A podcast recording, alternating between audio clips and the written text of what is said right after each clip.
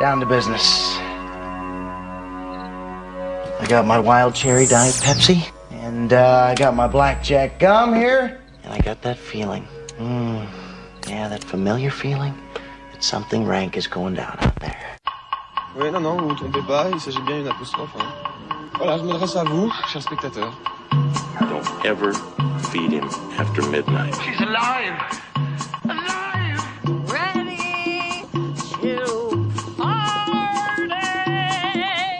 I'm sorry, Dave.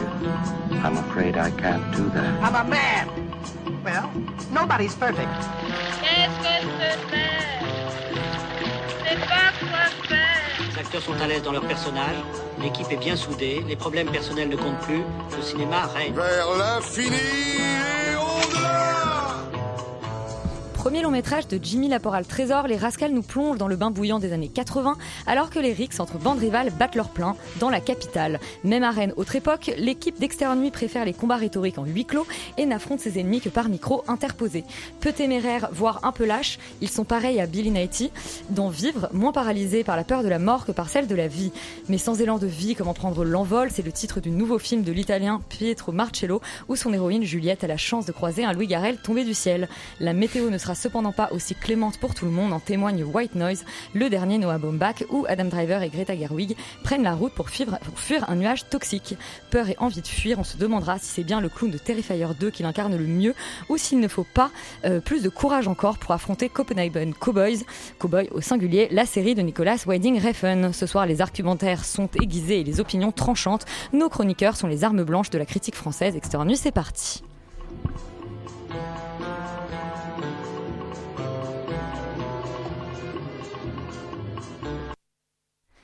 Et on va commencer tout de suite avec le BO de la semaine. Yuri, bonsoir.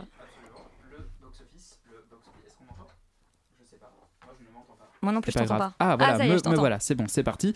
Euh, le box-office de la semaine qui commence encore et toujours par Avatar, la voix de l'eau, qui fait en quatrième semaine euh, 1 600 000 entrées, portant son total à plus de 10 millions d'entrées. Euh, voilà, le score est atteint. Euh, Va-t-il dépasser le premier? C'est possible, en tout cas, à ce stade, euh, plus rien n'est exclu. En tout cas, James Cameron a déjà annoncé qu'il était maintenant obligé, je le cite, de faire les 3, 4 et 5, vu que tout le monde veut voir ça, visiblement.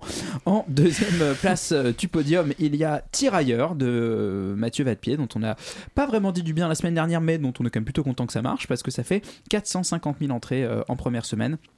Ce film avec euh, Omar Sy sur les tirailleurs sénégalais, euh, comme euh, le disait Laurent la semaine dernière, en Peul ancien, Peul d'époque, qui donc a rajouté, qui a ramené euh, 450 000 entrées en salle cette semaine, ce qui est un excellent score pour un film comme ça. Et en troisième place, et bien toujours le Chapeauté 2, euh, qui cumule maintenant près de 2 millions d'entrées. Donc un voilà un, box-office pour une fois surprenant, puisqu'il y a un, newcomer, comme on dit dans le top 3. Et, et- et voilà, c'est magnifique, les gens vont voir plein de choses différentes. Et ça, c'est super. Euh, Laurent, tu nous parles que des newcomers, euh, les films du 14h de Paris, donc qui sont sortis aujourd'hui. Et ça commence euh, en fanfare par euh, les Cyclades, euh, qui fait 941 entrées pour 20 copies, donc une moyenne assez solide de 47. Il est suivi d'assez loin C'est le nouveau. Marc Fitoussi dont on parle pas aujourd'hui. Oui, oui, on n'en parle pas aujourd'hui malheureusement avec euh, une pléiade d'actrices euh, dont le nom m'échappe là parce que je suis fatigué. Christine Scott Thomas. Voilà, bon, bref, un film pour les vieilles dames, c'est très bien. Euh, il est suivi par L'Immensita avec Penelope Cruz qui fait 790 entrées pour euh, 19 copies, donc une moyenne par copie de 42, ce qui est vraiment bien, même si le score est quand même inférieur. Et enfin, euh, on vous parle aujourd'hui du troisième du podium, Les Rascals, qui fait euh, 224 entrées pour 10 copies, donc une moyenne de 22, ce qui est quand même un peu inférieur. Euh, J'ai envie aussi de vous parler de ceux de la nuit, qui ne sont probablement pas beaucoup parce qu'ils n'ont fait que 6 entrées pour une copie, euh, ce qui n'est pas génial. J'ai pas du tout eu le courage de regarder ce que c'était, mais j'ai envie de vous parler d'un autre. On a, on a, on a des gens qui sont informés. Ouais, j'ai entendu euh, l'interview de la réalisatrice hier soir euh, sur nos confrères de France Culture. Ça parle de, euh, en gros, c'est un documentaire sur des gens qui traversent une frontière euh, dans la montagne et qui euh, suivent des réfugiés en mêlant des, des images d'archives et des gens qui essaient de passer la frontière, tout simplement. Écoute, passez les frontières avec ceux de la nuit, euh, comme ça vous serez peut-être plus à aller au cinéma. Enfin, euh, on va vous parler quand même d'un film dont Félix va en faire un tout petit peu de, Ah, voilà, de euh, pubs. qui s'appelle De Humani Corporis Fabrica, qui était passé à Cannes, qui fait 22 entrées pour deux copies, donc une moyenne de 11, ce qui est dans le fond pas si mal pour un film aussi, euh, aussi spécial. Carrément, c'est courageux. Bravo aux 22 personnes qui sont euh, rentrées. Alors, ils sont peut-être sortis très rapidement, j'en sais rien. Euh, De Humani Corporis Fabricae, euh, c'est du coup le dernier euh, documentaire de Verena Paravel et Lucien Castin-Taylor. Euh, je fais un petit coucou à Valentin et Sophie Catherine qui m'ont accompagné pendant cette séance canoise. Il était 8h du matin. Et c'est un film qui raconte, grosse, enfin, qui ne raconte pas vraiment d'histoire. Enfin, si, mais c'est plus une espèce d'étude sociologique de l'hôpital. Et euh, à travers justement un médium qui est assez fascinant euh, des espèces d'images d'opérations. C'est-à-dire qu'aujourd'hui, on a une technologie qui permet d'avoir, de capter quelque part, euh, vraiment de rentrer dans les organes. Et ça va être le but du film, de, de complètement voilà, déstructurer quelque part le corps, de rentrer littéralement à l'intérieur et de regarder comment ça fonctionne. Et évidemment, euh, il va y avoir tout un discours sur la violence extrême de ces images, le côté quand même assez poétique aussi, paradoxalement, de ces images, et euh, le rapport qu'entretiennent les médecins justement avec cette violence-là graphique à l'écran et l'état de manière plus générale de l'hôpital et du traitement même des malades puisqu'après on, enfin il y a des moments où justement on quitte les, les- les salles d'opération pour aller voir potentiellement euh, voilà de- des asiles ou ce genre de choses. C'est un documentaire qui est vraiment hyper intéressant Euh, il y a beaucoup de gens qui crient au chef-d'œuvre. Franchement pas loin. Après c'est un film qui est très particulier. Je peux pas vraiment le recommander parce que ça peut paraître vraiment comme de la torture pour certaines personnes surtout si euh, vous n'aimez pas les images graphiques. Mais c'est assez fascinant je trouve de d'observer en fait le corps de cette manière et je trouve qu'ils ont vraiment enfin c'est le but du documentaire c'est de questionner quelque part ce que tu regardes en tout cas j'ai l'impression et euh, je trouve que c'est un film qui le fait merveilleusement bien donc voilà c'est une expérience de cinéma qui est assez incroyable et je vous encourage euh, vivement à aller euh, y jeter un œil parce que ça vaut le coup Et je crois que c'est les documentaristes qui avaient fait euh, Léviathan, Léviathan. et Cannibal entre autres Voilà. Bon, bah, aux amateurs de euh, sensations fortes, on commence tout de suite avec le numéro 3 du coup du 14h de Paris. Euh, ce sont les Rascals de Jimmy Laporal Trésor, bande-annonce. Ils portent leur blague sur leur maison, c'est bouffon. Eh les filles 15 balles, il va se prendre un râteau.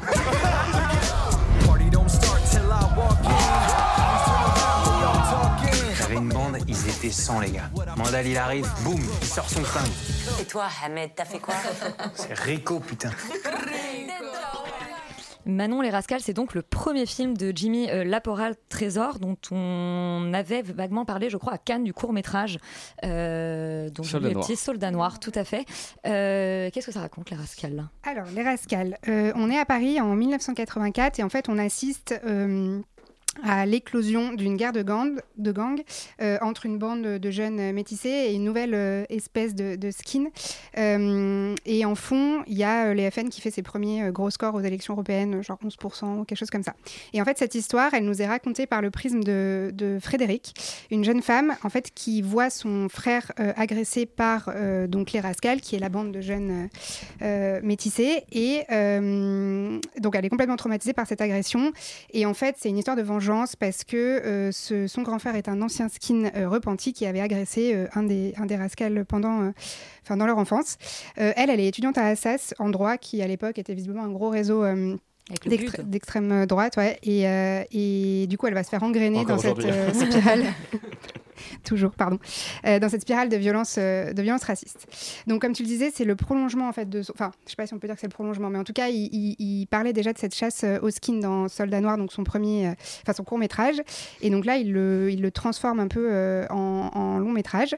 Donc, forcément, il a beaucoup plus de temps. Il prend bien le temps au début, en fait, de poser le contexte politique, mais aussi, c'est ça qui est intéressant, culturel de la France de 1984, donc c'est assez précis, de ce qu'elle écoute, de ce qu'elle porte, et c'est assez étonnant en fait. Les, les- ils portent des, blousons euh, siglés, enfin des teddy un peu américains comme ça.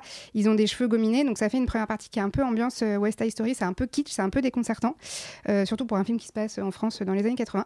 Euh, mais moi que j'ai trouvé, assez plaisante parce que c'est, c'est visuel, mais sans non plus être dans une suresthétisation de la banlieue. Comme d'autres ont pu le faire, euh, comme Athéna par exemple. Et, euh, et je trouve que ça lui permet de bien mêler euh, la fiction, le divertissement et, le, politique. Je pense aussi qu'il s'est vu l'importance du sujet et je pense le manque d'archives sur cette partie de l'histoire de France. Je pense qu'il y a eu un énorme travail de recherche et de documentation et, de reconstitution de, de- plein de choses à l'écran, de l'argot de l'époque. Bref, moi j'ai trouvé en tout cas que ça semblait être un film très documenté et, ça m'a plu. Euh, je trouve aussi que c'est un film qui, s'est évité euh, le piège euh, du, manichéisme qu'il pourrait y avoir dans ce genre d'histoire, des gentils contre les méchants. C'est assez nuancé et c'est vraiment une histoire de, de violence en fait systémique qui a pas vraiment euh, d'issue. Euh, après, je trouve que c'est aussi un film qui a euh, les défauts de ses qualités, c'est-à-dire que tous les protagonistes, euh, ils, sont, ils sont très bien développés, les rascals comme les skins, mais en fait, c'est presque les personnages des skins qui sont plus intéressants, en tout cas qui sont plus finement, plus finement écrits. Les rascals, en fait, à part le personnage principal de Rudy, qui a un peu un contexte familial derrière, ils sont qualifiés un peu comme une bande de mecs un peu cons, un peu misogynes. Il y a des dialogues au début qui sonnent un peu faux, qui sont un peu caricaturaux. Euh, alors qu'en face, euh, la trajectoire donc, du personnage euh, féminin, Frédéric, elle est beaucoup plus développée, plus intéressante. Elle est assez humanisée. C'est de son côté que se situe l'histoire d'amour. Enfin, voilà, c'est. c'est on connaît les intentions du réalisateur, donc on se méprend pas, mais je pense que c'est quelque chose qui peut être quand même reproché à un film comme ça, très engagé contre le racisme. Il y a un côté un peu euh, ouais, déconcertant quand on, quand on voit ça. Mais moi, je trouve que c'est vraiment une bonne surprise pour un premier film et que vraiment, je trouve que le cinéma français devrait, euh, devrait tendre vers ça. Félix, tu vas être un peu plus dur avec les rascals, ça t'a moins convaincu. Un peu moins, mais effectivement, je, je commencerai par la conclusion de Manon. euh, c'est la bonne direction. Après, je trouve qu'on n'y est pas encore, et moi, j'ai pas mal de reproches, euh, effectivement.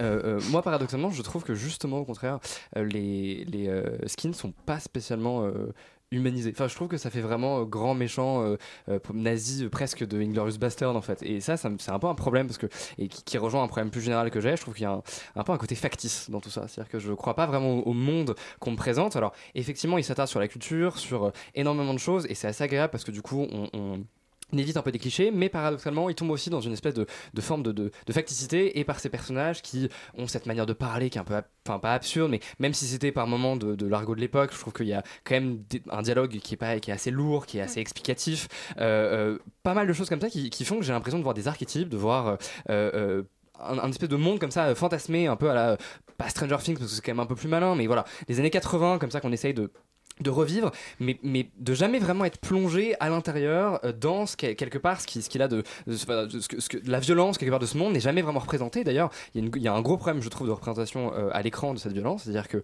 euh, toutes les scènes, par exemple, qui sont censées être quelque part brutales parce que c'est des scènes de, violence, soit bon, évidemment, et ça c'est intéressant, soit des rascals contre les skins ou des skins contre les rascals, sont soit finalement extrêmement complaisantes. Je trouve que le film, dans ses procédés de mise en scène, est assez complaisant avec cette violence, et donc du coup quelque part, on est presque content qu'il y ait des gens qui se prennent soit des coups de fusil, soit des coups de poing, ou alors dans des moments où quelque part cette violence devrait glacer le sang, et ben elle est d'un coup elle est complètement hors champ. Et en fait, je trouve que c'est assez paradoxal, c'est-à-dire que sans spoiler, il y a même carrément des morts dans ce film, et les morts par moments sont pas traités. C'est-à-dire que c'est des personnages euh, auxquels normalement on devrait avoir de l'empathie et qui devraient être enfin qui devraient faire partie quelque part de, la charge émotionnelle du film qui d'un coup disparaissent et c'est presque pas vraiment un enjeu. On a des personnages qui hurlent comme euh, dans tous les bons films français n'est-ce pas? Euh, on a l'impression que d'un coup Ouda Benamia arrive vole la caméra euh, à Jimmy la à trésor pour filmer un peu des soit la mère qui hurle il est mort il est mort! ou des trucs comme ça qui sonnent extrêmement faux. Mais par contre en termes de procédé filmique je trouve qu'à aucun moment on nous fait vraiment ressentir la, froideur quelque part de cette violence. Euh, euh, point culminant étant justement les skins qui à un moment donné euh, agressent des communistes.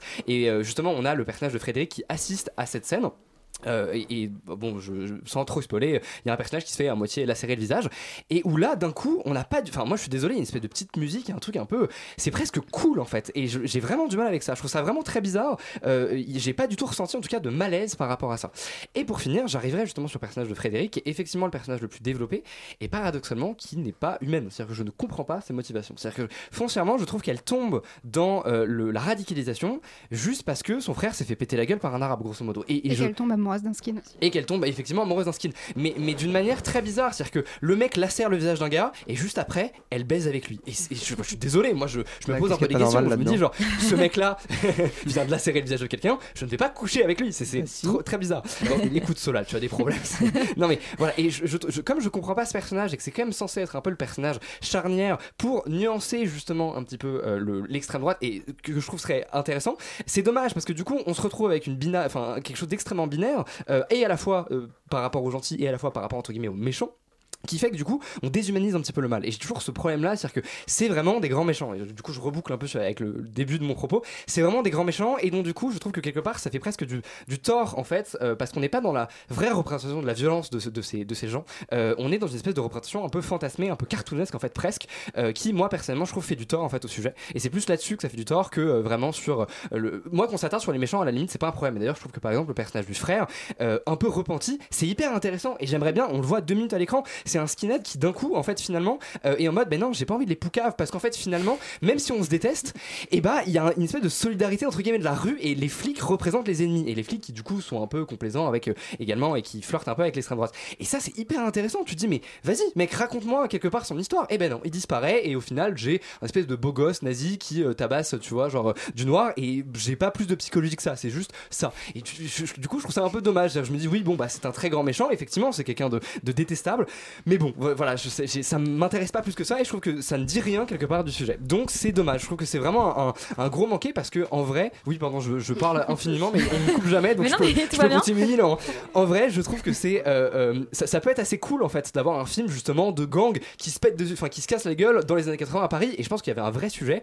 Et malheureusement le film finit presque là où il faudrait qu'il commence euh, justement. Et donc euh, bon je sans spoiler parce que vous Il voyez y aura peut-être un 2 pourquoi pas mais je pense pas parce qu'il met des cartons de fin en mode il s'est passé ça et puis ça et mais montre-moi ça c'est hyper intéressant pourquoi tu finis avec des cartons de fin? C'est dommage enfin bon bref voilà je, je- grosse déception quand même Je me demande s'il va pas faire euh, développer un truc en série. euh, Il y a peut-être- il y. Si, y a, il y a- il y a- il y a le même une série en préparation, je sais pas si c'est exactement sur le même sujet, mais effectivement, en tout cas, un peu autour de la même époque. Il y a une espèce de multiverse. euh, Voilà, pour voir des, des- Le Rascal voilà, Cinematic c'est Universe. exactement ça. C'est un, c'est le début d'un euh, multiverse. Bon, on vous mettra pas d'accord sur euh, sur les Rascals, mais on vous encourage à aller euh, vous faire votre propre avis pour participer à, à ce débat a posteriori.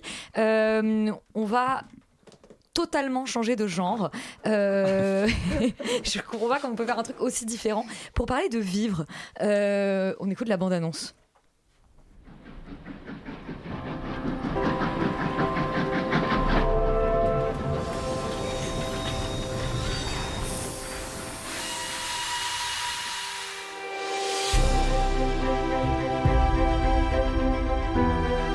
Mr. Williams, a little on the frosty side, perhaps. Not too much fun in laughter. Rather like church. What does it? Solal, toi, tu es allé voir vivre. Euh, tout à fait. un Moi, je film vous- qui t'a donné envie de mourir. Euh, alors moi je vous emmène. En fait, c'est- c'est-à-dire que c'est assez cohérent avec son sujet en même temps. Je vais pas vous mentir. C'est-à-dire que euh, comment vous comment vous expliquer ça? Moi je vous emmène vers des terrains aujourd'hui un peu plus calmes, un peu plus un peu plus contemplatifs, un peu plus un peu plus chiant. Que, euh, que ce qu'on a eu jusqu'à présent. En fait, c'est un vivre pour. euh, pour- T'inquiète, on a un clown tueur après, hein, donc. euh, ah, sympa, ça m'avait manqué. En tout cas, donc, Vivre, on est sur un, un remake du, du film euh, éponyme de- d'Akira Kurosawa, qui était sorti en 1952. Et, euh, et effectivement, on sent la patte de, de Kurosawa, en tout cas dans, dans ce remake-là. C'est-à-dire que c'est l'histoire de Monsieur Williams, qui est un, un fonctionnaire de la ville de Londres, en tout cas qui a beaucoup de responsabilités, et qui, à la fin de sa vie, euh, apprend euh, qu'il n'a plus que quelques mois à vivre et décide donc. À la fin de sa vie, t'exagères, il a 70 ans. En fait, il apprend qu'il il a, une- apprend il un il cancer, le- voilà, malade. il est condamné, il va mourir dans 6 mois. Exactement. Voilà, et donc il, il décide de euh, s'échapper de, de- de sa vie morose à, côté de laquelle il est passé pour vivre sa vraie vie pendant les six mois qui lui restent. Et euh, je pense que ce pitch de film, vous- déjà vous l'avez déjà entendu à peu près 45 fois, je pense, euh, ne serait-ce que dans les six derniers mois, des bandes annonces cinématographiques, et j'exagère à peine. Non, mais en fait, c'est-à-dire que le, principal problème, c'est-à-dire que c'est un film qui a, beaucoup de, qualité cinématographique et beaucoup de qualité euh, photographique, euh, en ce sens-là que euh, c'est même pas que c'est joli ou c'est pas l'intérêt, c'est-à-dire que la, photographie a un vrai sens dans la mise en scène et la composition photographique de la profondeur euh, de, de- du découpage euh, a vraiment du sens et, et donne Même du format effets- de l'image. que- Même, même du ratio, oui, effectivement, euh, parce que c'est c'est- c'est un film qui vient imiter donc le, le, le, le- ratio et les compositions euh, du cinéma classique des années 50 et donc euh, et, en faire quelque chose de nouveau, c'est-à-dire que euh, il y, a, y a effectivement le, le- le- le- le cadrage va être travaillé pour pour, euh, pour euh, générer des découvertes, des attentes, de- d'arrivée de, personnages, etc. Et ça marche super bien. Euh, notamment, il y a une scène au début où, où tous ces employés, parce qu'on commence le film sur ces employés en fait, tous ces employés prennent tous le même train successivement, un peu à la manière d'un bus scolaire, pour arriver jusqu'à Londres. Et, et donc lui, il rentre à la, à la dernière station avant Londres. Et en fait, il, il, y a quand même un plan large dans le, dans le wagon où, le, où la fenêtre du train prend énormément de place. Et, euh, et en fait, tous regardent par la fenêtre et il, en fait, il attend sur le quai, pile poil centré au milieu de la fenêtre euh, devant laquelle ils attendent tous. Et donc ça, c'est des effets de mise en scène qu'il y a tout au long du film et qui marchent super bien. En plus du fait que c'est très très beau. la lumière est très très belle. Maintenant, le, le principal problème que j'ai avec, avec ce film-là, c'est que euh, filmer des gentlemen ronflants anglais, bah ça donne envie de ronfler malheureusement. Aussi, non mais aussi, aussi beau et intéressant que ce soit, du coup par conséquent ça devient chiant et parce que puisque la partie disons la plus hommage à Kurosawa dans sa mise en scène n'arrive qu'à la fin du film. euh, toute la partie où justement c'est des personnages euh, secondaires ou qui étaient jusque là des personnages secondaires qui se mettent à parler de, de, de, de la vie de cet homme et de, et de qui il est ou de qui il était bah du coup euh, avec des points de vue différents et avec, euh, et avec presque, euh, avec un, un- presque un effet euh, Rashomon, pas exactement, mais euh, dans les faits, c'est à peu près ça. Bah, ça arrive que pendant la dernière demi-heure du film, il me semblait. Donc, toute la première partie où il est censé vivre sa meilleure life, pour parler comme les jeunes, et bah, euh, c'est pas intéressant, quoi, parce qu'en plus, je trouve que les, même les actions qu'il mène n'ont pas grand intérêt et ne racontent pas grand chose et développent pas exactement un personnage intéressant. J'ai l'impression que tout repose sur, euh, sur les épaules de ce, de ce Bill Nighy qui est toujours aussi fort et qui, euh, et qui en fait toujours autant, mais malheureusement, euh, j'ai l'impression qu'il y a presque une part de surjeu de sa part pour combler un- une certaine béance de, de scénaristique, à mon sens. Yuri, tu n'es pas d'accord sur le surjeu de Bill Nighy? Euh, déjà, parce que déjà, il s'appelle pas comme ça. Il s'appelle Bill Nighy. Vrai. euh, et D'ailleurs, il- je crois que je l'ai sur- surnommé Billy en intro. De toute façon, mais tout le monde dit Bill Nighy, et, euh, excuse-nous. et, en- et deuxièmement, il est, euh, il est, euh, il est, moi je trouve très très en retenue dans ce film. Et c'est une Ah ouais. des, ouais, bah, je- justement, ah, surtout que c'est pas le dernier à cabotiner généralement. hein. C'est Ouais. quand même quelqu'un Ouais. qui aime bien le surjeu. Et moi, c'est, mais, mais c'est un acteur que j'adore euh, par, par, euh, par ailleurs. hein. donc euh, c'est pas, c'est pas une critique. Moi, j'adore euh, quand il en fait des caisses, euh, quand il est dans Pirates des Caraïbes, par exemple. Enfin, c'est, Love extraordinaire. Ou dans Love Actually. Enfin, il est- même, même, euh, même en tant que personnage secondaire chez Edgar Wright. oui, euh, voilà, il est jamais, il est jamais tout à fait dans, dans, dans, dans la, dans, dans, dans la mesure. Et là, il a un jeu que je trouve presque spectral, quoi. C'est-à-dire qu'il est vraiment que dans des espèces de micro-émotions. Il est immobile, tout passe par son visage, tout passe par des petites tics comme ça que moi j'ai trouvé assez fascinant à regarder euh, en, termes de jeu d'acteur parce que c'est pas un registre dans lequel on a l'habitude de le voir, il est quand même très mutique, il dit pas grand chose. Et euh, le fait de justement arriver à faire passer toute cette souffrance, euh, de- int- intériorisée de ce personnage-là, son deuil, euh, la déception d'être passé à côté de sa vie, enfin tout, tout un tas de choses qui sont très sombres, très intéressantes, euh, passe vraiment que par lui. Après, je suis d'accord avec toi sur les faiblesses du film en termes de rythme, dans le sens où on, s'ennuie quand même un peu. Bah, faut- non, mais Et- en tout cas, en tout cas, sur le choix de Bill Nighy, de Ni- Bill Nighy, du coup, sur son choix-là, c'est-à-dire que là où c'est intéressant, c'est-à-dire que c'est un, c'est un- c'est un acteur qui a joué beaucoup, beaucoup, beaucoup ce rôle-là, du gentleman anglais, euh, dans la caricature et dans la comédie en général. Voilà. Et là, il joue dans vient- le mélodrame. Là, on vient dans, c'est euh, autre chose. On et, passe une et, étape, euh, et justement, et sa retenue, même sa voix, enfin bref, c'est, je vous en parle beaucoup parce que c'est effectivement un des seuls trucs qui m'a vraiment intéressé dans ce film, c'est, le jeu de, c'est le jeu de, de Bill Nighy. Et, euh, et je suis d'accord avec toi sur la photo, même si moi je la trouve un peu trop maniérée, et c'est là où, où probablement pour moi le, le, le film euh, est un peu un aveu d'échec dans, son, sa volonté de remake, c'est qu'il place son action la même année que le film de, de Kurosawa, enfin ou à quelques années près. Euh, c'est l'année pile suivante, ouais. Ouais, enfin bref, 52-53. Et moi, je me pose la question de la pertinence de ce choix, en fait, quand je vois le film, parce que je me dis, ok, ça fait un objet rétro sympa, euh, mais en fait, Kurosawa, quand il fait son film dans les années 50, il parle d'une forme de bureaucratie qui est en train de naître, il parle d'une forme d'aliénation aussi du, du, bah, du, du corps social, et, globalement des, des- travailleurs dans les bureaux et des fonctionnaires, qui est euh, extrêmement pertinente à ce moment-là. Donc, en fait, nous resservir le même contexte aujourd'hui, moi, ça, en fait, ça me pose simplement la question de est-ce que c'est simplement parce que visiblement le réalisateur aime bien filmer des vieilles voitures euh, et euh, des vieux trains et des vieux bureaux Il a des kinks. Pourquoi pas? Mais ça m'a interrogé sur le fait qu'on peut raconter strictement la même histoire aujourd'hui en fait. Et que globalement tout ce truc de la globalement en toile de fond Londres qui se reconstruit après guerre ouais. n'a pas grand intérêt parce que c'est pas vraiment présent dans le film. Personne n'a l'air d'avoir de vrais problèmes liés à ça. Euh, et, et je me suis dit pourquoi ne pas l'avoir transposé aujourd'hui? Parce que justement cette aliénation dans le travail cette, euh, ce, ce truc là il est toujours aussi présent il est même différent et il peut même raconter autre chose. Et donc euh, cette, euh, cette, ce ce non choix euh, de, transposition euh, moi m'a interrogé m'a dit qu'on est peut-être passé à côté d'un film qui serait peut-être plus pertinent pour le public d'aujourd'hui sachant qu'il est quand même scénarisé par euh, un prix Nobel de littérature hein, Kazuo Ishiguro et, euh, et que c'est un c'est un c'est globalement un film qui est quand même assez agréable à regarder. Moi, la salle était assez pleine, bizarrement, pour voir ce film. Donc, euh, donc je, je- c'est cool que les gens aillent le voir. Après, effectivement, on, aurait pu en attendre plus, je pense, d'un mélodrame comme ça. Surtout que pour moi, il ruine sa fin euh, à base de, de violon et de ralenti, alors qu'il avait une fin toute trouvée euh, qui était bouleversante.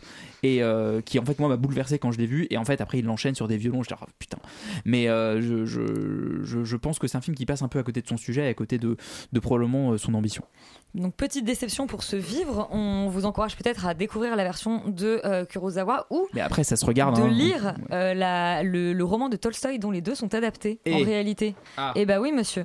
On va maintenant passer sur un film, alors un film franco-italien euh, réalisé par Pietro euh, Marcello qu'on connaissait pour Martin Eden. Euh, C'est L'Envol.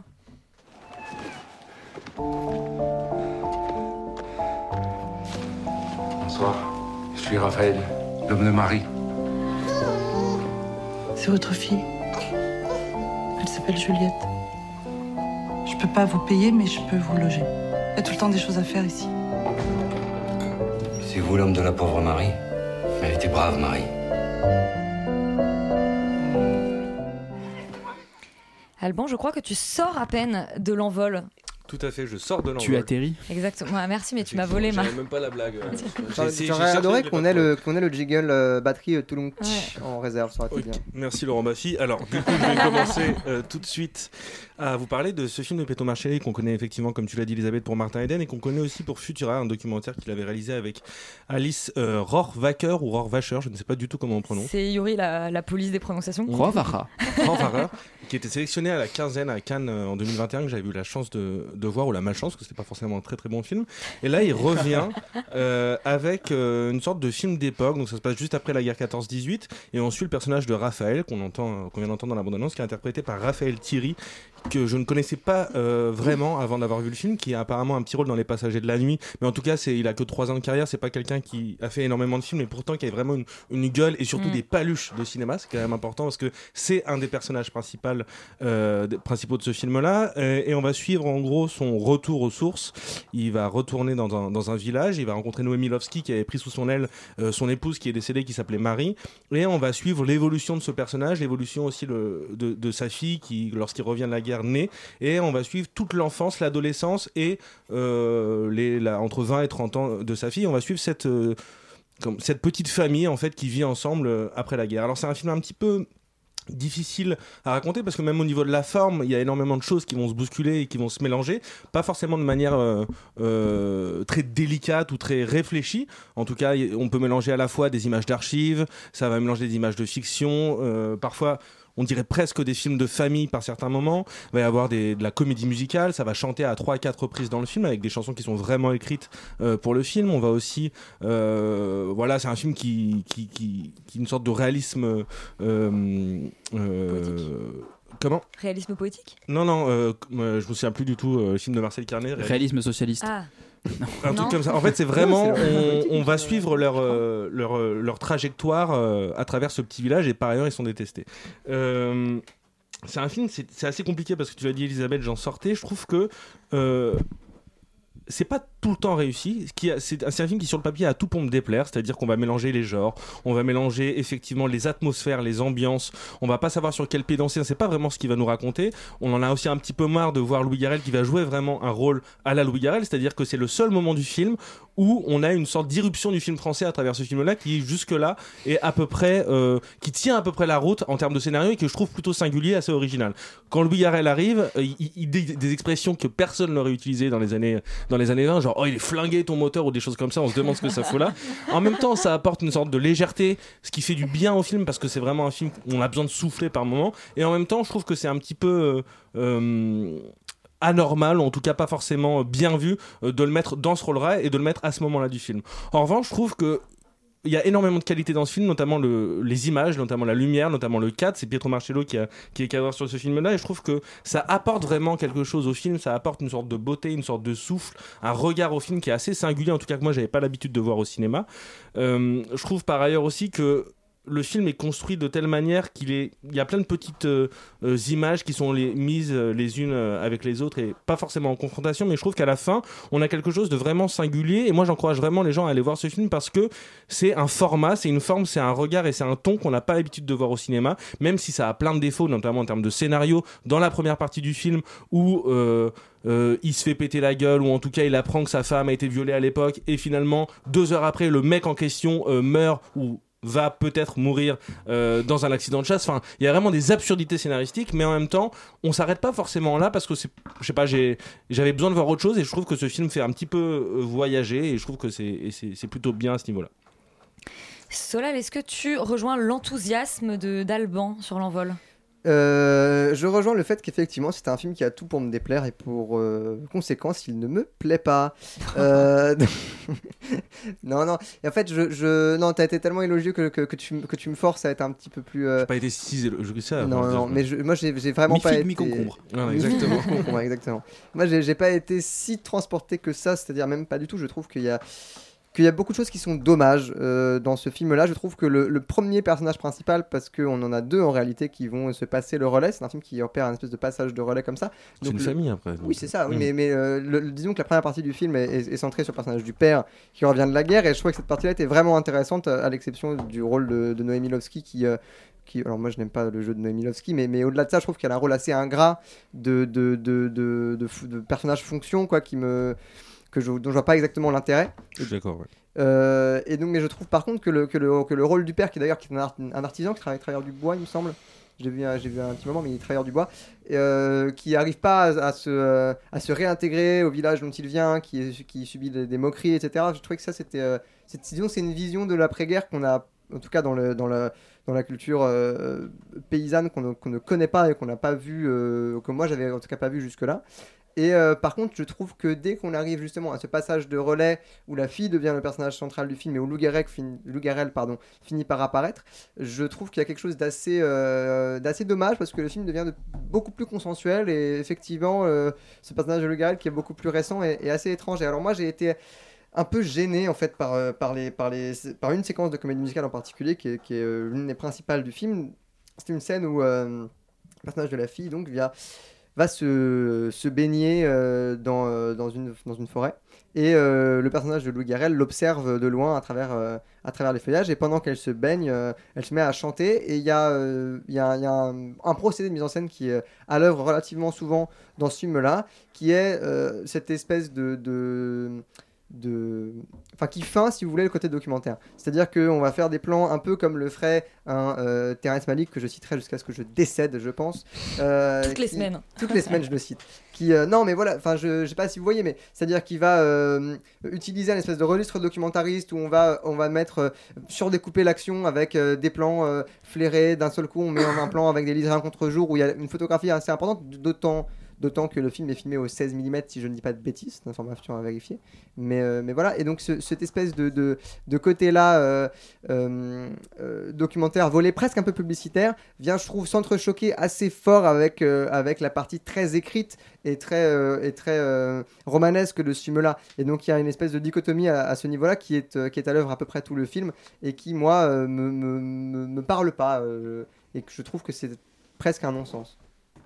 Oula, c'est une conclusion assez abrupte euh, pour cette envol euh, qui vous aura alors euh, peu séduit ou un peu quand même pour, euh, les même. amateurs voilà, d'escapades euh, poétiques comme Alban. Euh, un film qui pour le coup je crois n'a séduit personne cette semaine, c'est White Noise, le nouveau Noah Baumbach qui pourtant euh, avait quelques fans jusqu'ici dans l'émission.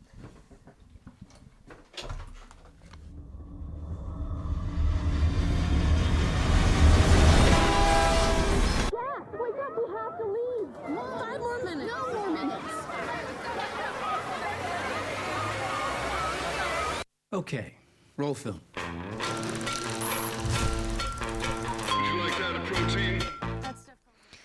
Alban, je... Alban, pas du, pas du tout. Laurent. euh, Ça finit pareil, mais c'est quand même mais pas ouais, pareil. mais vous êtes- vous n'êtes pas du tout la même personne. Euh, tu n'es pas un grand connaisseur de Noah Baumbach. Je crois même que c'est C'est mon premier film. C'est de ton Noah Baumbach premier. Noah Je suis Baumbach. tellement pas un, voilà, un connaisseur que une le première fois. euh, Il y aura peut-être pas de deuxième. Une première fois curieuse. Laissez-moi d'abord vous raconter euh, le merveilleux pitch de ce film. Euh, c'est adapté d'un bouquin de John DeLillo, euh, qui est un, Mhm. un célèbre romancier postmoderne américain. Euh, dont je n'ai jamais vu, lu un seul de ses livres d'ailleurs, mais euh, Ni vu des adaptations? je crois pas, non. Même Cosmopolis de Cronenberg. Si, ah si, ça, Ah bah j'ai voilà. vu. Bah, Même mon chien stupide d'Ivan Attal? Non, Ah, c'est bizarre. DeLillo aussi Ouais, crois, je ouais. crois aussi, ouais. Euh, du coup, euh, du coup, voilà, White Noise, ça raconte l'histoire d'une famille américaine dans au début des années 80, je pense, fin 70, début 80, c'est pas super clair, euh, qui, euh, dont le père est, est, comment dire, un universitaire spécialiste d'Adolf Hitler, historien spécialiste d'Adolf Hitler, et, euh, et la mère est une ouais, enfin, prof de yoga ou quelque chose comme ça, enfin un truc, un truc un peu dans ce Qui genre. avale des pilules. Voilà, et qui en plus on prend, on prend des, prend des, enfin pas des drogues, mais des, des, des- des médicaments un peu, un peu bizarres. Et leur famille d'enfants, bon, voilà, qui vivent un peu leur vie dans cette espèce de, de ville américaine, un peu campus, machin. Sauf qu'un jour, il y a un accident euh, ferroviaire avec un camion inflammable qui fait euh, exploser tout un train euh, de, de matière toxique qui va aller dans l'air et du coup ça va être le bordel, tout le monde va essayer de s'enfuir, etc., etc. Mais en fait le film parle pas vraiment de ça parce que au bout de je sais pas de deux tiers du film on n'en parle plus et c'est terminé et on parle d'autre chose. C'est assez difficile de décrire en fait en réalité ce qui se passe dans ce film, c'est pas vraiment l'objet. Et d'ailleurs je crois que c'est c'est tellement pas l'objet que j'ai pas compris grand chose en fait à ce que voulait faire le film. En fait c'est un truc qui m'a laissé assez perplexe dans le sens où euh, je trouve que euh, Noah Baumbach filme bien, en tout cas, je trouve que les images sont jolies, je trouve qu'il a quand même des acteurs de talent, que dans l'ensemble, euh, on a, on a du pognon, on a, des, on a de la volonté pour faire quelque chose de bien. Et le fait est que c'est plutôt bien filmé et que, et que l'image est, je trouve, très, très jolie globalement. Mais en fait, le- le reste est une espèce de de non-film, mais, mais, mais de trucs très étranges qui fait que ça, ça ne veut rien dire, ça n'a aucun sens. C'est une espèce d'effondrement permanent de trucs, euh, de trucs qui, qui, qui, qui est en fait l'inverse de ce qu'on de ce qu'on voudrait voir euh, dans un film et au cinéma. Euh, et en fait, ça m'a vraiment fait l'effet d'un, je sais pas, d'un coureur cycliste qui, en beau milieu de sa lancée, sortirait un énorme bâton en fer pour se l'enfoncer dans la roue avant, quoi. et, s'étaler comme une merde sur le sol. On a vraiment une espèce de, de sentiment d'auto-sabotage dans ce film où Il y a un même comme où ça. on, où on a, on a quelqu'un, on a quel- voilà, ça me fait penser à ce même là. Ouais, ouais. On a quelqu'un qui sait ce qu'il fait, mais qui fait délibérément n'importe quoi. C'est-à-dire que je je comprends pas comment est-ce que euh, euh, et du coup ça fait une espèce de de nanar très spécifique. C'est-à-dire que la, la plupart des gens qui font des nanars, c'est soit euh, ils ont une espèce de, de- ils font vraiment n'importe quoi, ils sont fous, ou alors euh, ils en ont rien à foutre. Enfin, je veux dire, il y a un truc. euh, là, c'est vraiment un type qui sait ce qu'il fait et qui sait qu'il va faire n'importe quoi. D'ailleurs, en fait, je pense que la, la première scène du film est, est- est d'ailleurs euh, volontaire en fait pour ça, où il parle en fait justement des des des des, des, des- des car crash, enfin des des, dire, accidents de voiture. des accidents de voiture, voilà. Et, euh, et en fait, je pense que ce film, c'est la volonté de montrer un accident de voiture en direct, mais métaphorique en termes de cinéma. C'est-à-dire que ça, ça n'a aucun sens. On a des espèces de dialogues comme ça de personnages qui sont euh, dans des trucs extrêmement littéraires et qui veulent parler euh, de euh, de la vie, de la mort, de l'amour et de leur de leur de leur je sais pas de leur de leur réflexion personnelle. Et, euh, et des moments d'ailleurs avec des espèces de dialogues les uns sur les autres qui veulent rien dire. Et c'est vraiment comme ça une succession de moments euh, qui racontent rien ou presque, qui, je pense, essayent vaguement de faire une espèce de, de, comment dire, de, euh, représentation de, voilà, de, de- des États-Unis et, une certaine vision de, de, l'intelligentsia, on va dire, américaine. Mais en fait, euh, je, je pense que ce serait donner presque trop d'ambition au film qui, à mon avis, je pense, est. Enfin, je, je vois pas comment ça peut être vu autrement que comme une volonté de, de, de, de, de- foutre la merde et de s'autodétruire. Peut-être que euh, euh, Noah Baumbach le fait exprès parce que c'est un film Netflix et qu'il y a une espèce de, de, de, de commentaires méta derrière. Mais vraiment, genre. C'est un geste je, artistique. Je ne comprends pas. Euh, voilà, je, soit c'est ça, et à ce moment-là, c'est brillant, et je conseille à personne de le regarder parce que c'est quand même de la merde. Mais soit c'est pas ça, et à ce moment-là, c'est de la merde, mais c'est pire parce qu'il y a rien derrière. Donc euh, je comprends pas ce qui se passe. Euh, pour moi, c'est un échec euh, colossal, même si euh, j'adore les acteurs, même si j'adore l'image, même s'il y a des scènes qui sont pas trop mal. Mais en fait, c'est pas un film, c'est n'importe quoi. Maintenant, je te vois hocher de la tête. Tu es aussi consterné que Laurent par ce white noise, un, un- un accident de voiture en fait. Ouais. Et je pense que c'est pas euh, une histoire de critique euh, dissimulée de Netflix parce qu'il a quand même fait pas mal de films pour Netflix. Ah oui, il y a Marriage Stories, C'est il y a là qui ça. était sur Netflix. Et The Meyerowitz Stories aussi avant. Ah, c'est vrai, qui était à Cannes, mais qui était un film Ouais. Netflix, effectivement. Et, euh, et Marriage Story, Oscar. Oscar, euh, j'imagine, chèque de la part de Netflix. Et, et du, coup, euh, du coup, trop d'argent. 100 et il millions de dollars de budget. Voilà, il sait pas quoi en faire. Euh, moi, pour le coup, j'avais vraiment, vraiment euh, beaucoup aimé Marriage Story. J'aime beaucoup, euh, sans, je pense que ça surprend personne, mais j'aime beaucoup les films de, Noah Baumbach. Euh, pour le coup, je les ai tous vus, je pense. Et donc, j'attendais beaucoup ce film. Je pense que les gens attendaient beaucoup ce film parce qu'en plus, il y avait la réunion de Greta Gerwig et Adam Driver qui l'avait fait tourner dans Frances A, euh, qui est un super film. Bref. Donc moi j'étais assez hypée par ce film, euh, mais, euh, mais en fait euh, c'est tout ce qu'a dit Laurent. Enfin c'est vraiment je n'ai pas compris, euh, je n'ai pas compris ce que j'ai vu. Euh, j'ai pas lu le roman non plus de base, donc euh, je vais peut-être pas réussir à, à pouvoir analyser plus loin. Euh, mais je pense que c'était un roman qui, enfin c'est un roman qui est réputé pour être très foisonnant, enfin qui est un peu inadaptable, et du coup je pense que c'était beaucoup trop euh, ambitieux pour lui, et ça donne un résultat qui est complètement indigeste. Il y a, il y a plein de registres en fait dans ce film. Il y a- ça commence comme une comédie familiale, c'est un peu drôle, c'est un peu ambiance Wes Anderson. Après, ça devient un film euh, un peu post-apocalyptique, et puis après, ça devient même un polar dans la troisième partie. Enfin bref, c'est. Ouais. Ouais, C'est un peu- indigestion. Un peu, épileptique, ouais. Euh, Il y a aussi, donc il y a trop de registres, mais il y a aussi beaucoup trop de thèmes. Il y a à la fois une espèce de critique du consumérisme, il y a un truc sur les foules et l'hystérie des foules. Il parle de la religion, je pense qu'il y a un peu des trucs sur la désinformation. Enfin bref, il y a plein de discussions euh, pseudo-métaphysiques sur la vie, sur la mort qui sont beaucoup trop longues. Il y a un parallèle avec le Covid euh, que moi j'ai trouvé euh, super lourd. c'est hum, ouais. C'est super bavard, c'est euh, et du coup, euh, en fait, on sait pas trop, on a, on a trop d'informations et on sait pas quoi penser euh, de ce qu'on entend, de ce qu'on voit. Moi, j'ai vu le film il y a deux mois et je me souviens déjà à peine de l'intrigue. Tu vois, heureusement que tu l'as rappelé parce que je, ouais, c'était flou dans mon, dans mon, dans ma tête.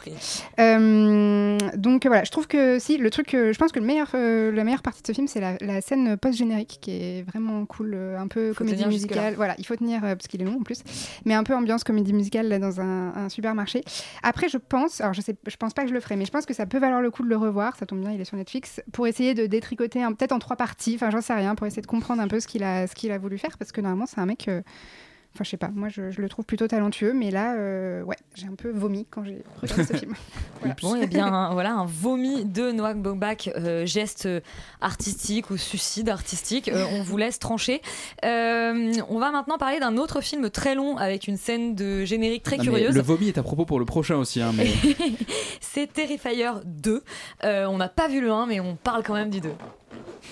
So, did you figure out what you're dressing up as tomorrow? He wants to dress up as a real guy who murdered nine people last year. Oh, you're not doing that. It's just a costume.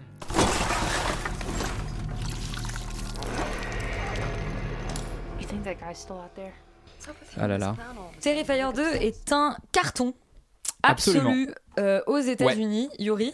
Euh, c'est pour ça qu'on en parle. On n'a pas vu le 1, Bah mais l'intrigue du 2 est. bah, c'est un clown tueur, quoi. C'est un- c'est un- voilà, en fait, qu'est-ce qu'il faut savoir sur Terrifier 2 Si ce n'est que son affiche représente un clown tueur, la bouche en sang, euh, qui rigole, euh, bah c'est ça le film. C'est l'histoire de Art the Clown qui revient après avoir massacré tout le monde, je crois, dans Terrifier 1. Et être mort, d'après ce Et que j'ai compris. mort. ouais. Alors, il est, je crois, ressuscité Ouais, au début du 2. On sait pas trop pourquoi. Et il Par une entité maléfique. Il- ouais, surtout et- qu'il y a des- il y, a des- il y a des incohérences quand même. non, mais on s'en fout. Non, mais. Laurent, tu, tu, tu Oui, cracheras dessus après, règles y a pas de problème. les minutes. Mais, mais, enfin, et globalement, euh, ce film, je, alors, j'avoue être la personne qui l'a mis, au, qui l'a mis au programme parce que il sort en salle en France, ce qui est un peu une anomalie. Euh, ce film est une anomalie. C'est un film qui a été fait pour un budget de 250 000 dollars, ce qui, est un court métrage, c'est un café. Euh, et euh, non, mais c'est un, bon court métrage, bon court-métrage. Et euh, et en fait, il fait un carton aux États-Unis. Effectivement, les gens courent le voir en salle. Enfin, comme bon, toute proportion gardée, mais il est extrêmement profitable en termes de box-office. Ouais. Et il y, a un- il y a un côté un peu phénomène culte autour de ce truc-là. Donc je me dis, mais qu'est-ce que c'est que ça? Et alors, quand, quand le film commence. Euh, J'avoue que euh, mon cerveau a juste déconnecté tellement je n'ai pas compris ce que je regardais. Moi, je pensais que c'était juste un, slasher banal, euh, vaguement, vaguement cheap. Alors ça l'est, sauf que il faut mettre tous les potards à 11 et que globalement le mec n'en a rien à foutre de rien. Et c'est extraordinairement réjouissant par moment dans le sens où je me suis mais marré pendant deux heures devant ce 18. truc ouais, devant ce truc qui est con comme pas possible mal joué globalement assez piètrement dialogué mais euh, assez malin dans sa, dans sa confection parce que je trouve que ça se voit pas que le film n'a coûté qu'un quart de million quoi. c'est C'est-à-dire que- extrêmement gore. alors que c'est extraordinairement violent quand la, la- la scène d'ouverture pose un peu le, le registre c'est à dire que c'est un clown qui arrache les yeux d'un gars il le torture pendant 5 minutes à l'écran il s'enfonce les yeux dans ses propres yeux et puis il rigole et puis il va au lavomatique enfin il y a un côté comme ça de, de vraiment de gros rouge qui tâche quoi c'est cracra Euh, et en même temps c'est vraiment rigolo parce que ce personnage de clown euh, je, je vais porter ça au crédit du du film quand même euh, réussit à créer de l'iconique dans l'horreur. Et ça, je trouve que ça- c'était assez intéressant parce que ce clown qui se balade avec son sac plastique, pardon, mais moi j'y repense et ça me fait toujours marrer euh, tellement ce personnage est improbable et absurde et très très bien joué. Un sac poubelle, d'ailleurs, plus qu'un et sac plastique, un grand sac poubelle. et- et esthétiquement, moi, le film m'a un peu plus dérangé dans le sens où je trouve que à force de trop rendre hommage aux 60 des années 70 et 80, il y a un côté un peu fétichiste euh, de cette époque-là, alors que euh, il a, il- tout est tourné en numérique, il, en a- il- il refait en fait ce look pellicule que je trouve un peu dommage parce que en fait, il pouvait très très bien euh, inventer une esthétique plus contemporaine et il y a un côté en fait euh, les slashers, c'est vraiment euh, très très ancré dans le temps donc j'ai envie de faire un hommage. C'est un peu c'est un peu dommage mais voilà, si, vous aimez les trucs les, les trucs globalement si vous allez le voir sachez que c'est vraiment le truc le plus gore le plus con et le plus rigolo que vous avez vu depuis un moment et voilà moi j'ai pas boudé mon plaisir là-dessus j'y repense souvent et je rigole souvent Alors Laurent, c'est le clown triste ce soir, puisque ça t'a un peu moins séduit, toi, Terrifier 2. Bah, je sais pas. Moi, je pense que j'ai pris ça un peu trop au sérieux. Euh, en fait, je trouve que le film. Ça te ressemble est- pas, pourtant. Je trouve que le film est un, est un slasher finalement très classique qui. euh, euh, presque une parodie en fait, une espèce de pastiche vraiment des slashers euh, classiques des années 80. Bah oui, clairement, Euh, et, et- et je trouve qu'en fait il essaye d'en d'en reprendre les codes et qu'il le fait en fait avec euh, finalement pas si mal c'est à dire que il y a euh, il y a vraiment une outrance très extrême dans la violence je pense que j'ai jamais vu un film aussi gore que ça et pourtant j'en ai vu des films gore ça- enfin on pense en fait en fait la violence est tellement absurde et te- tellement ridicule qu'on pense en fait au film de trauma globalement Euh, ça moi ça Surtout, les personnages ne meurent jamais, donc ce qui fait qu'ils se oui, ils beaucoup de temps à mourir. extraordinaire. Disons, voilà, ils se font torturer pendant Ouais. longtemps, mais en fait, ça fait penser vraiment. au- mais il y a un côté practical effects quoi c'est physique Bah, c'est de l'horreur à la trauma avec des viscères en plastique qui sortent. Il y a vraiment ce truc-là. Euh, évidemment mieux fait, évidemment, voilà, parce qu'on est quand même en 2022, mais enfin 23 maintenant, mais. Mais du coup, euh, euh, ce côté-là, en fait, je pense, est assez référencé. Du coup, avec la trauma, je pense qu'il y a des, il y a, une vraie euh, façon de faire, qui, enfin, une vraie recherche, en fait, en gros, de, refaire, voilà, ces vieux slashers à l'ancienne. Le problème, c'est que je trouve que le, film arrive jamais vraiment à rentrer dans la transgression, à rentrer dans un truc qui serait vraiment intéressant et à ramener quelque chose dans l'horreur qui n'existe pas déjà. Euh, et, donc, du coup, ça, en fait déjà un, objet, dans le fond, pas très intéressant, en dehors de ce, ce gore extrême qui est un peu marrant. Euh, mais, euh, mais si tu veux, en dehors de ça, il n'y a pas grand chose, d'autant que il y a le vrai gros problème du film, c'est que ça dure 2h20 et qu'on se fait ultra chier. C'est-à-dire que, quand même, genre, Oui, c'est truc- super mal écrit, Mais non, mais il y a- c'est n'importe quoi, ils se sont pas fait chier. Il y a un truc où, où il joue sur la longueur, je sur la répétition, sur l'épuisement, sur une On a espèce de- parfois quatre fois le même screamer. Ouais, ouais, enfin, t'as, t'as- t'as le, Ah le oui, mais- Art, Art the Clown, il tape, quand il tape à la porte, il tape pas une fois à la porte, il tape 12 fois à la porte. Ouais, mais alors, et donc il y alors, a un côté ok, où vous, comme vous ça. avez et- vu de- du, de- du- du comique de répétition Eh, moi, ça m'a fait hurler de Moi, rire, ça un m'a fait chier, plus, quoi. quoi. Ouais, ouais, mais bien sûr. C'est-à-dire que tu vois, genre, je préfère regarder un bon vieux trauma, genre Cannibals the Musical ou euh, Surf, Nazi Must Die. Enfin, vraiment, voilà les, les- les- les gros films trauma débiles euh, parce que ça dure 1h20 et que c'est fauché, que c'est marrant. Là, vraiment, pour le coup, euh, c'est une espèce de truc un peu boursouflé et, et pas super intéressant. Après.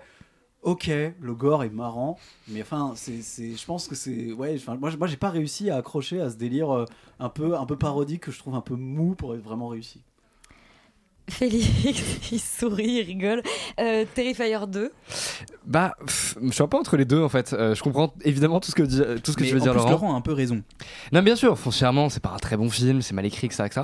Mais... Très mal joué, surtout. Et très mal joué. euh, Et ça fait partie du charme que je trouve Et c'est que très long. très mal joué. Mais voilà, en fait, je trouve que c'est un film qui euh, témoigne de l'amour qu'a euh, cette équipe et ce mec-là Ouais, ouais. pour le cinéma et pour faire du cinéma et Ouais, faire des effets spéciaux, etc.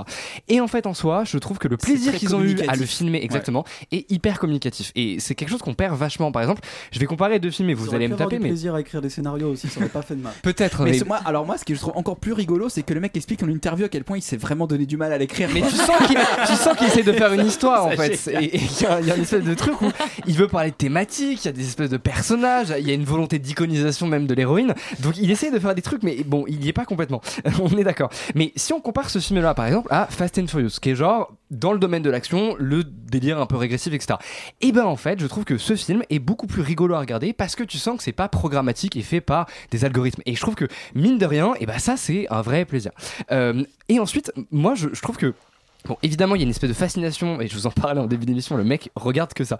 Euh, il y a une fascination pour la chair euh, qui est hyper intéressante en fait. Je trouve que cette espèce de d'outrance, déjà, bon, évidemment, c'est un hommage aux effets euh, voilà, numériques, mais, euh, enfin, euh, pardon, euh, pratiques, mais c'est aussi, je trouve, quelque chose d'assez fascinant. Il y, a, il y a une démarche presque de, bon, là, je me touche, mais c'est presque du bacon en fait. Enfin, il y a vraiment quelque chose de d'hyper graphique, mais du coup, qui en devient presque intéressant euh, esthétiquement.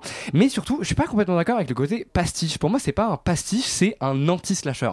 Dans le sens où le personnage a été conçu comme euh, par exemple, Pennywise de, de, de ça. C'est-à-dire qu'il ne parle pas, c'est quasiment Charlie Chaplin en badant, quoi. Vraiment, c'est ça, quoi. Et il a pas de couleur, enfin rien du tout. Et surtout, je trouve qu'il n'utilise aucun procédé de mise en scène pour faire des sursauts ou euh, de l'espèce de peur artificielle. Lui, c'est genre frontal, tu sais il est là. les quoi. Et ça dure 5 minutes le plan, tu sais pas ce qui se passe, et il y a une espèce de malaise intense qui en fait émane, je trouve, des images, qui est assez intéressant visuellement. Enfin, euh, en dehors de. mais évidemment, c'est un peu cheapos machin, mais. mais pour revenir euh, sur la longueur, moi ça vient de l'épuisement. Mais C'est-à-dire que ce complètement. Il vient du Mais fait voilà. que- qu'il va faire 50 fois le même truc avant de passer à l'action. Et t'es genre, mais vas-y, mais bute-le, Mais grave. bute-le le mec. Et en soi, en vrai, et ben j'ai pas vraiment d'autres exemples de films qui font ça. Et c'est en ça que je trouve qu'ils modernisent un tout petit peu le slasher et que c'est pas juste oh t'as vu je fais un Faudra pastiche. qu'on- Faudra que tu vois quelques traumas quand même. Non mais peut-être tu m'en tu m'en montreras parce qu'effectivement j'ai pas beaucoup de connaissances là-dedans mais euh, mais voilà et, et je trouve que c'est assez intéressant en fait étonnamment ce, ce procédé de mise en scène et cette manière quelque part de faire surgir le malaise pour aboutir juste à une espèce de fascination euh, voilà euh, extrêmement macabre euh, quelque part voilà de- des cadavres et en tout cas des gens qui trucident. Bref donc bon évidemment c'est pas un très bon film et c'est pas incroyable mais euh, ça vaut le coup ça vaut le coup d'œil et c'est vrai que c'est assez sympa à regarder je pense entre potes. Vous pouvez aller voir ça au cinéma. Je- je- moi j'encourage les gens à aller voir ce genre de truc parce que c'est c'est ça se fout pas de votre gueule en fait étonnamment. Même si évidemment il y a un manque de travail dramaturgique etc c'est pas un film qui se fout de votre gueule comme euh, les Marvel ou je ne sais quoi. Donc du coup voilà je- j'encourage plus les gens à aller voir ça. Et c'est un film premier degré et c'est relativement rare. ouais complètement Bah Félix, ça fait deux fois euh, cette semaine que tu nous encourages à aller voir des films quand même avec une horreur graphique euh, euh, quand même assez conséquente. Bon, Laurent, tu es un peu moins emballé, mais on vous encourage quand même à aller voir ce Terrifier 2 pour eh bien vivre, passer par un tas d'émotions. On va maintenant parler de la seule série de la semaine, c'est Copenhagen. Cowboy, la nouvelle série de Nicolas Winding Refn, et là aussi ça nous a fait passer par un tas d'émotions. Jag vet inte vem du är. Jag vet du är i stand till. Men människa är döda i ditt närvaro. Och människa har fått ett nytt liv i ditt närvaro. Félix, tu avais découvert à Cannes la précédente série de Nicolas euh, Winding Refn, euh, Too Old to Die Young, qui t'avait plutôt séduite. ouais complètement Euh, c'est donc avec enthousiasme que tu te lançais dans Copenhagen Cowboy. Complètement. Du coup, réalisé par non pas Nicolas Winding mais NWR, puisque c'est devenu une marque de parfum. C'est vrai. Et ça raconte l'histoire de Miyu, qui est une espèce de fille, on sait pas trop, elle semble avoir des pouvoirs. Elle porte bonheur. Sa présence voilà, bonheur. exactement. Elle arrive du coup euh, au Danemark et euh, elle a, euh, enfin visiblement, En Albanie, je crois.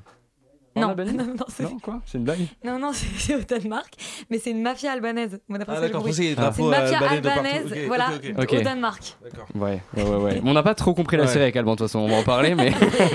Moi non plus, je peux pas vous aider. Bref, bon, elle, elle arrive dans cette espèce de, de- effectivement, de mafia, euh, maison close, c'est un peu bizarre, trafic de, de, de prostituées. Enfin, je sais, moi, j'ai rien compris à ce qui se passe, hein, grosso modo, mais ils sont méchants, en tout cas, c'est sûr, parce que c'est chez Nicolas, on est chez Nicolas Et elle arrive et visiblement, elle, euh, elle, elle, euh, elle accompagne une espèce de, de dame qui Elle doit gère. porter bonheur à une femme de 50 ans qui doit tomber, qui- pour l'aider à tomber enceinte. Ah, même moi, j'avais ça, Félix. Ouais, non mais ça pour le coup moi j'avais aussi. Euh, et j'ai pas trop compris le lien entre ça et la mafia. Voilà. Mais je- Le frère de cette femme est le mafieux beau-frère, et, ouais, ou et pas comme finalement elle ne fait pas tomber la femme enceinte, elle est réduite à l'état de pute pour ce frère. Bon, de toute façon, ce qui est pas très intéressant dans le cinéma de Winding Refn, c'est le scénario, ça on est d'accord. Euh, et ce qui est plutôt intéressant normalement, c'est la forme, puisque c'est quand même un, un très grand formaliste et qui, je trouve, a fait des très gros morceaux de cinéma, euh, mais au sens visuel du terme.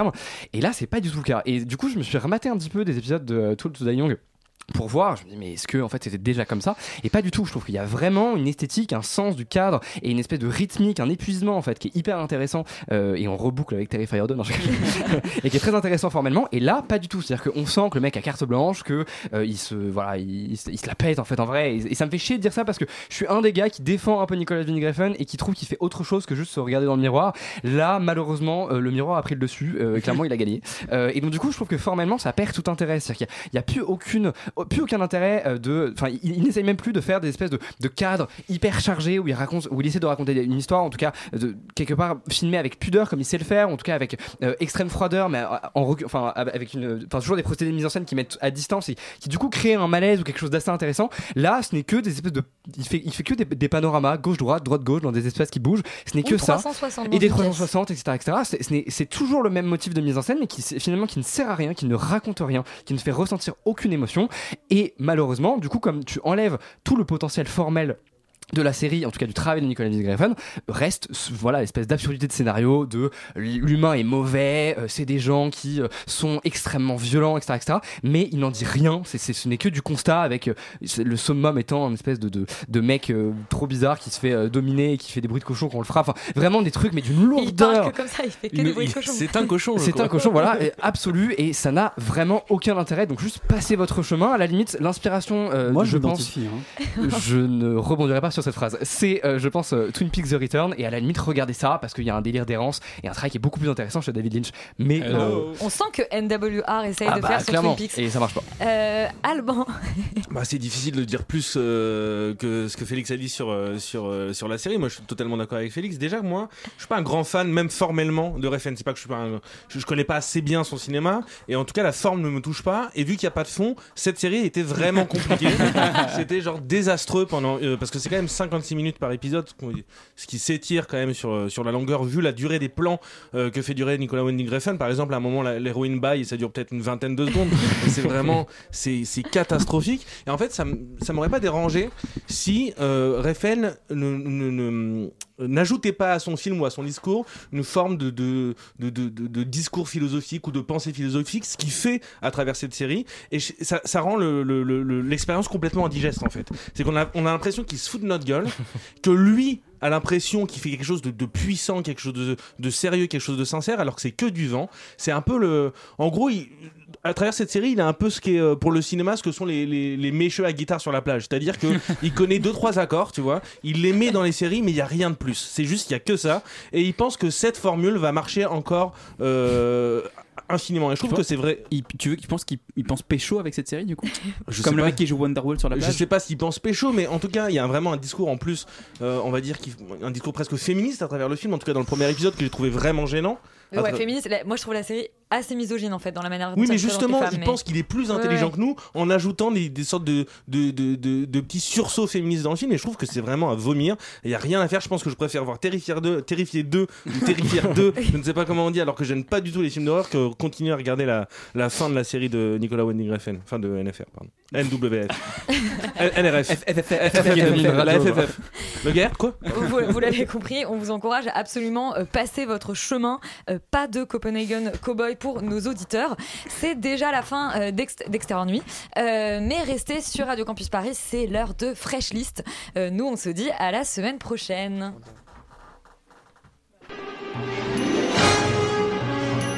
Ah, 88 miles!